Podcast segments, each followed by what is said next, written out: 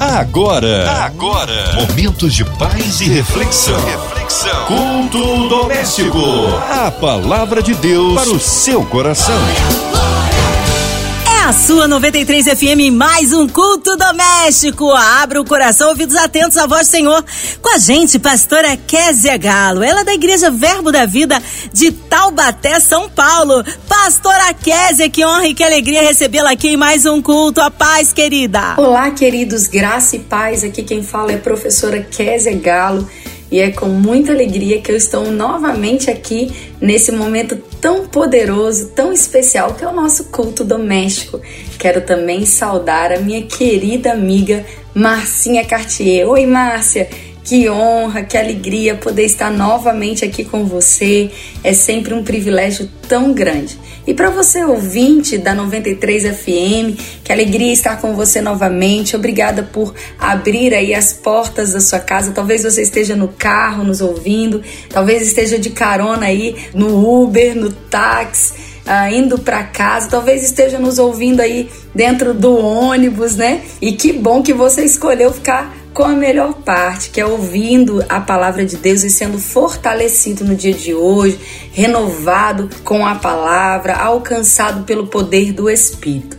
Fica junto comigo e eu tenho certeza que expostos à palavra, nós sairemos muito melhor do que estamos agora, porque a palavra é viva, ela é eficaz, ela é ungida, ela é poderosa para transformar as nossas vidas e nos trazer benefício em todas as áreas da nossa vida. Amém. Hoje a palavra aí está no Antigo Testamento, pastora Késia. Hoje nós vamos ler e estudar um pouquinho sobre o texto de Isaías, no capítulo 12, do verso 1 a 6.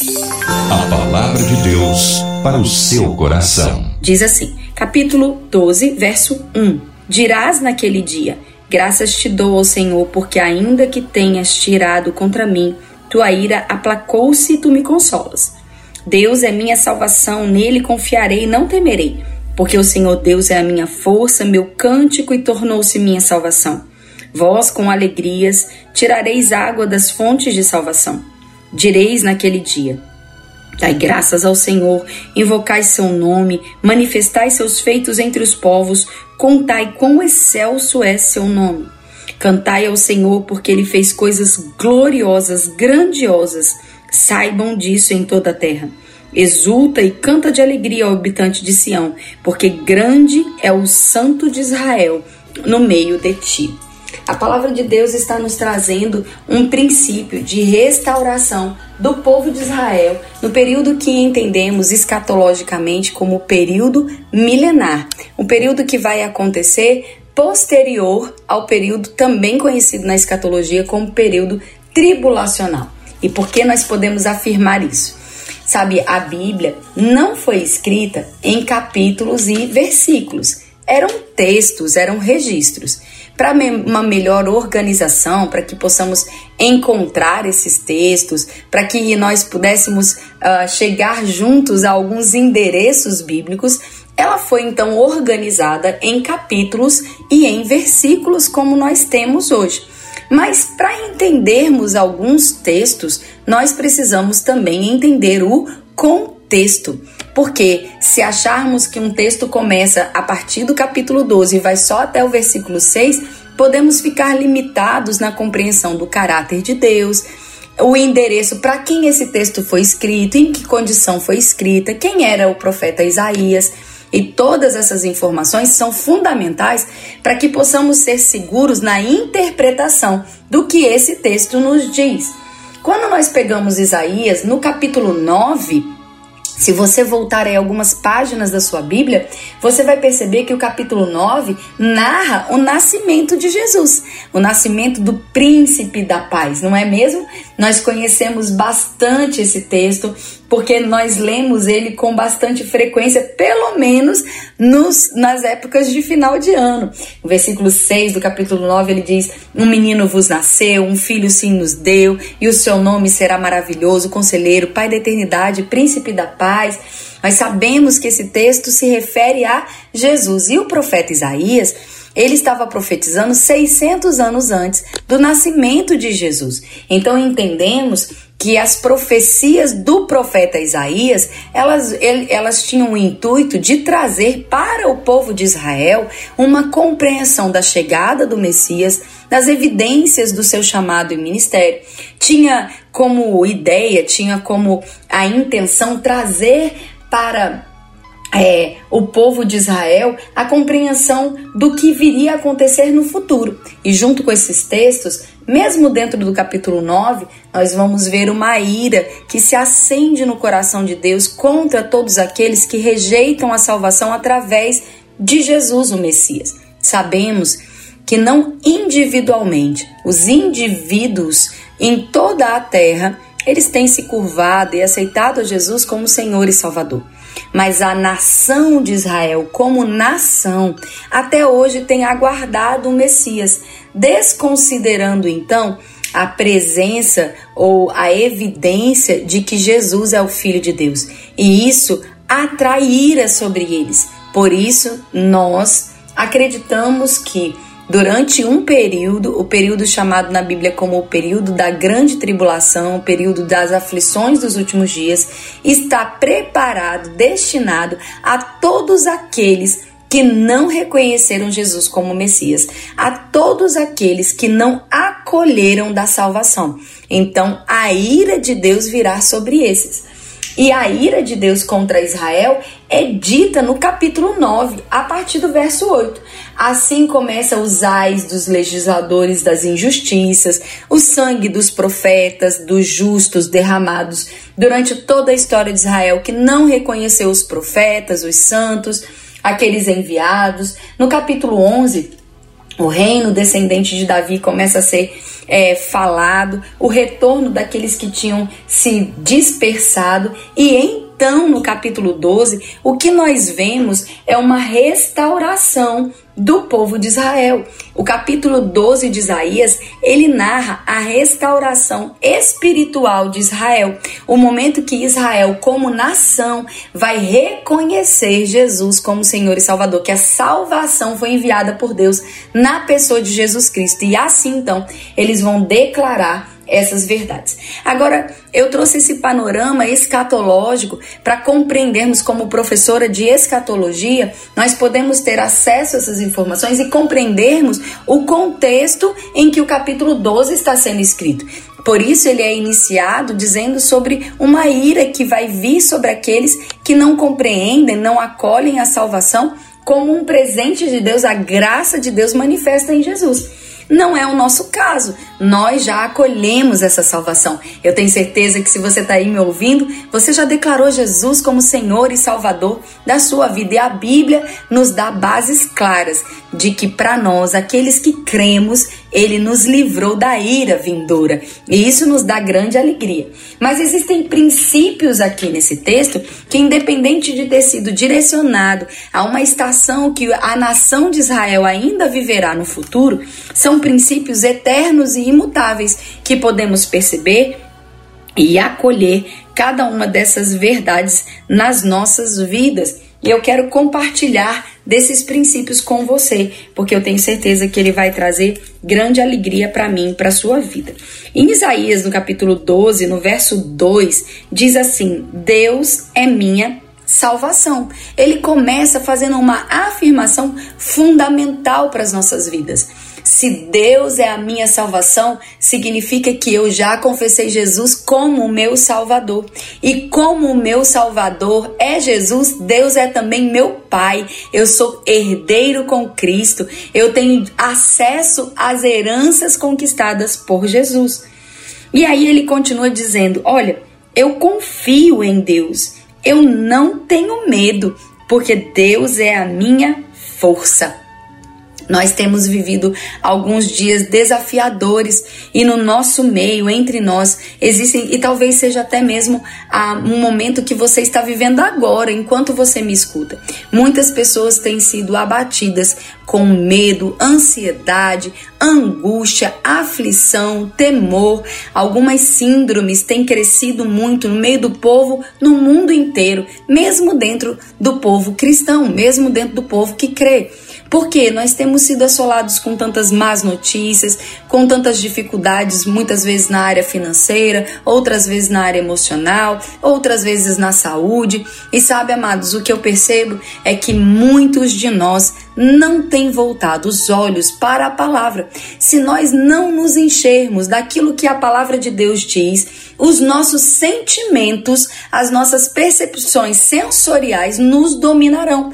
E com isso, perderemos a possibilidade de desfrutar aquilo que Deus já nos garantiu. Porque vamos estar tão envolvidos com os nossos sentimentos, com as nossas emoções, que não vamos dar lugar para a realidade que nós somos em Deus. E isso não se dá nas nossas emoções, e sim no nosso espírito. A própria Bíblia, esse próprio texto, ele vai dizer que nós precisamos, com alegria, tirar a água das fontes da salvação.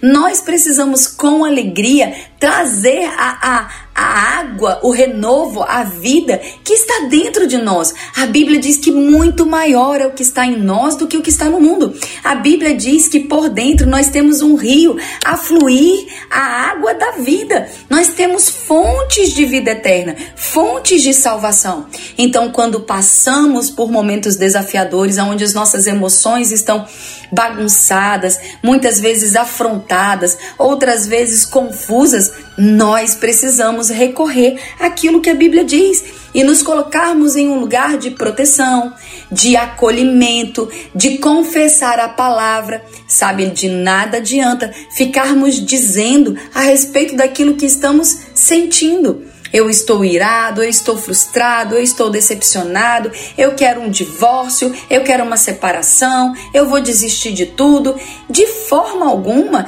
essas percepções, essas declarações vão trazer para mim e para você qualquer benefício, porque são sentimentos e como diria a minha mãe, sentimento dá e passa.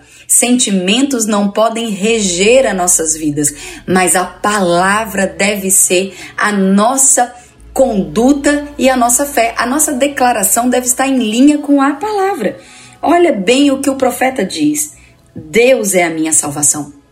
Eu estou passando por um momento de aflição, Deus é a minha salvação. Eu estou passando por um momento de luto, Deus é a minha salvação. Eu estou passando por um momento de enfermidade, Deus é a minha salvação. Eu estou passando por um momento de conflitos emocionais dentro da minha casa, no casamento, com filhos, Deus é a minha salvação.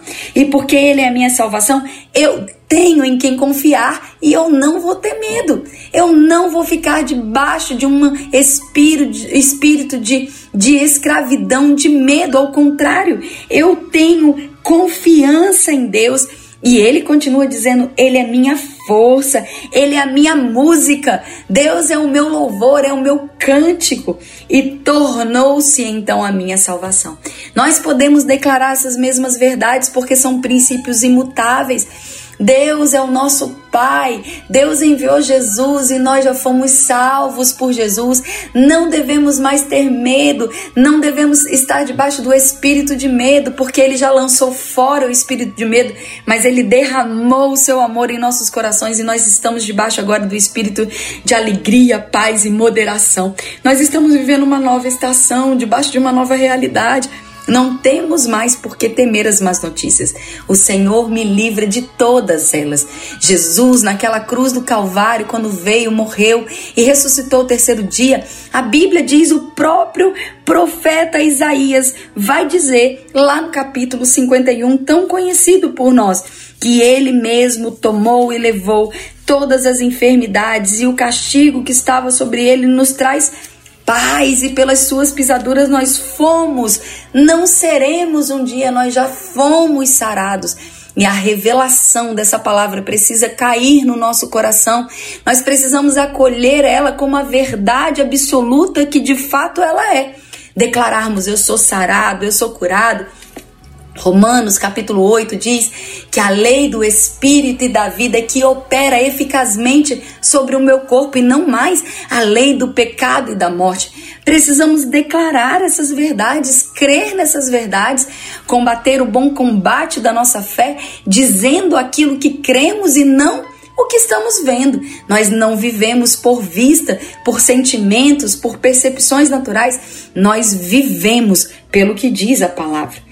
E então ele continua dizendo: Naquele dia eu vou dar graças ao Senhor, eu vou invocar o seu nome, os seus feitos serão conhecidos. Nós vamos cantar ao Senhor e que toda a terra saiba que eu tenho um Deus todo-poderoso que cuida da minha vida, que cuida de mim. E aí ele termina dizendo: Olha, exulta, canta de alegria, porque grande é o Senhor. Mesmo sendo um texto é, designado, endereçado para o povo de Israel, nós podemos tirar princípios eternos e imutáveis aqui. Eu não sei, como eu disse, como você se encontra hoje. Eu não sei o que está acontecendo em você e ao seu redor. Talvez você esteja vivendo um momento de caos, de aflição. E eu quero dizer algo para você. Quando a terra ficou, se tornou sem forma e vazia, e então o Espírito de Deus pairava sobre a face das águas, e Deus liberou uma palavra. E a palavra de Deus foi que haja luz. E houve luz. Lá em João, no capítulo 1, diz que o Verbo de Deus, ele tomou, tomou forma entre nós, ele habitou entre nós e ele foi visto em sua glória. Mas a Bíblia também diz que ele é a luz dos homens. Se você for lá no capítulo 1 de João, você vai ver que Jesus é a luz dos homens. Para cada caos na sua vida, diga: haja luz. Para cada situação que talvez você esteja olhando hoje, aflito, angustiado, preocupado, você pode liberar uma palavra de vida, uma palavra que vai mudar as circunstâncias, uma palavra que vai trazer alegria, paz, saúde, regozijo. Não, não é do dia para noite, não vai ser de repente. Algumas coisas nas nossas vidas são processos, outras são transformação de caráter, outras precisam nós precisamos fechar brechas, mudar o nosso comportamento, não quebrar princípios, mas eu também sei que de vez em quando o diabo levanta tempestades que você não sabe nem mesmo de onde vieram, não é mesmo? E para elas, lembre-se, você tem autoridade no nome de Jesus para desfazer as obras do diabo para impedir o avanço dos dardos inflamados do diabo contra a sua vida. O texto de Efésios, capítulo 6, nos fala que nós precisamos ficar firmes no dia mal. Nós não precisamos fazer aquilo que Jesus já fez, amados. Ele já lutou, ele já venceu, ele já conquistou a vitória para nós. Nós jamais conseguiríamos esse lugar se não fosse por Jesus. Então, qual é a nossa luta hoje? Qual é a nossa batalha? permanecermos firmes no dia mal. E como fazemos isso? Fazemos isso declarando a palavra. Que da nossa boca, do nosso coração, esteja tão cheio da palavra que a gente tire com alegria das fontes de salvação as palavras que precisam ser liberadas para mudar cenários, para mudar diagnósticos, para mudar falência, para mudar relacionamentos, para nos mudar. Porque o primeiro ouvido mais perto da nossa boca é o nosso. Nós precisamos falar mais da palavra de Deus. Nós precisamos ter essa, essa conduta. Primeiro, reconhecendo Ele como o nosso Deus, o Deus da nossa salvação, o nosso Senhor tão lindo, tão maravilhoso, tão digno, tão santo, tão bondoso, tão gracioso. Depois nós podemos apresentar ao Senhor todas as nossas aflições, angústias, preocupações. Mas depois nós precisamos reconhecer que para cada uma dessas coisas que podemos apresentar, nele mesmo nós temos resposta, refrigério, estratégia, nós temos cura, nós temos libertação, nós temos salvação. E então, por sabermos, confiarmos, termos convicção, nós não deixamos o medo se instalar, nós não perdemos a nossa esperança. Ao contrário, nós rendemos graças e fazemos conhecido para o mundo inteiro aquilo que Deus tem feito nas nossas vidas. Amém, queridos. Eu oro mesmo. Seja o que foi que abateu você, afligiu você. Talvez você esteja vivendo uma síndrome do pânico, medo, uma angústia, uma falta de esperança. Eu declaro a palavra viva encontrando você agora, tirando você desse lugar e colocando você em um lugar de segurança, paz, salvação, alegria, regozijo. Se levanta, meu irmão, se levanta por dentro, exulta ao Senhor, debrados mesmos de quem é o seu Deus, diga em alto e bom som, para que todos ouçam, para que o diabo e o inferno escute que Deus é o seu Senhor e muito maior é aquele que está em você do que aquele que está no mundo. Amém. Nós podemos orar, nós vamos orar por nós mesmos, nós vamos orar por algumas outras situações que eu creio que é, hoje terão alcance de paz, alegria, regozijo, restauração. Você crê comigo? Amém? Amém! Que palavra maravilhosa, que palavra abençoadora. Cremos um Deus de misericórdia e de poder. Nesta hora queremos unir a nossa fé à sua, incluindo você e toda a sua família em oração.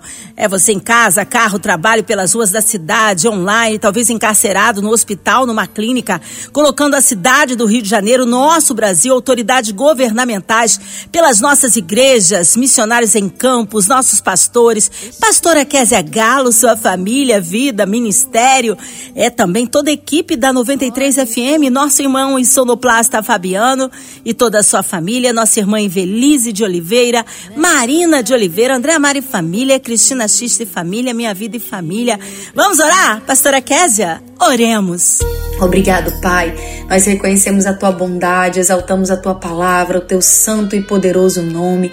Entendemos, Deus, que se nós estamos aqui hoje é porque graça e bondade nos acompanham todos os dias da nossa vida. Nós viveremos, Pai, não morreremos. Nós contaremos os feitos do Senhor. Obrigado pela tua provisão, proteção, bondade. Obrigado, Senhor, pela sua boa mão repousando sobre nós.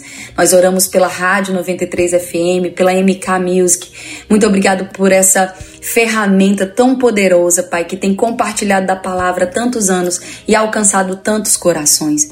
Nós oramos e declaramos cura aos enfermos, nós declaramos paz aos aflitos, aos enlutados consolo. Nós oramos também pela nossa nação. Oh Deus, tem misericórdia da nossa nação, não só, Pai, daqueles que nos governam para que nós tenhamos paz, mas também tem misericórdia do seu povo, para que eles sejam despertados através, Pai, da consciência de que a corrupção, o engano, a mentira, o aborto, as coisas que são defendidas por pessoas más, perversas, não podem ser endossadas pelos filhos de Deus que a política no nosso Brasil sofra uma mudança a partir de cada um de nós.